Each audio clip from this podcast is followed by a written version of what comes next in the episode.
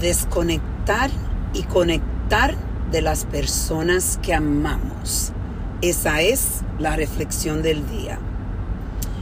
Anoche tuve la oportunidad de cenar con mi hijo Franco y como siempre tenemos conversaciones muy francas, muy, eh, muy interesante, muy profunda de la vida. Eh, me encanta, me encanta hablar con mi hijo Franco. Eh, también tenemos conversaciones donde es, en realidad a veces puedan ser un poquito difícil de escuchar. Como anoche cuando mi hijo Franco estaba diciendo que él tiene, eh, que se sentía desconectado conmigo, que, y es algo que esto pasa con nosotros de vez en cuando, cuando no nos estamos poniendo mucha atención él vive una vida bien ocupada, yo también. Y cuando estamos tan ocupados y no tenemos la oportunidad de vernos como usualmente hacemos cada semana, eh, veo que él se desconecta conmigo hasta de la forma que me mira.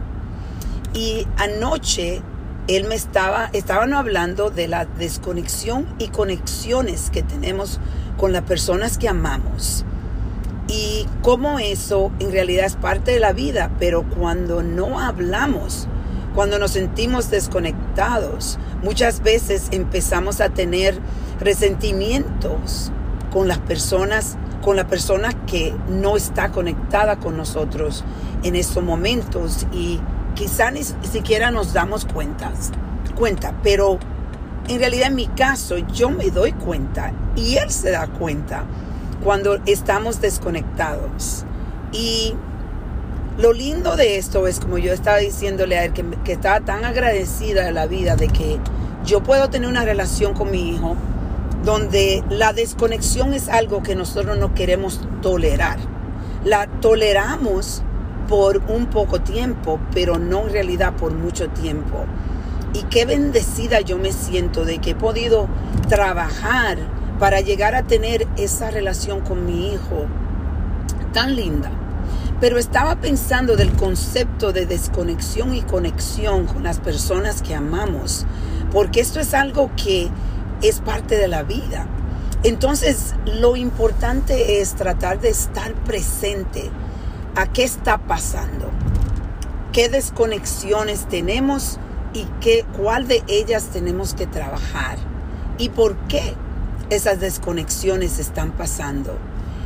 Yo hoy casualmente estaba hablando con mi hija porque ella le estoy viendo que se está desconectando un poquito.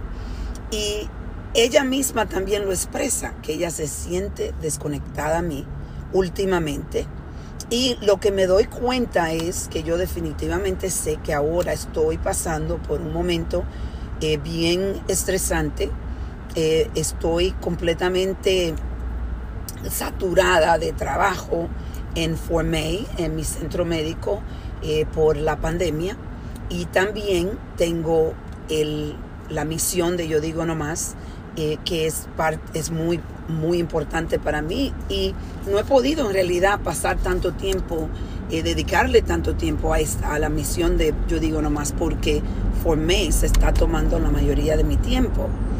Pero tener pequeñas reuniones que sea quizá como yo hice, ir a comer con tu hijo o la persona que te siente desconectada y tener esas conversaciones francas hace una magia diferente. Es algo donde tú te puedes empezar a trabajar en, en conectarte de nuevo. Esa es la vida un sub y baja. Entonces la idea es tener más subidas que bajadas. Hoy te invito a reflexionar en las desconexiones que tú tienes ahora mismo y trabajar en ellas. Vamos a reflexionar y a reconectar.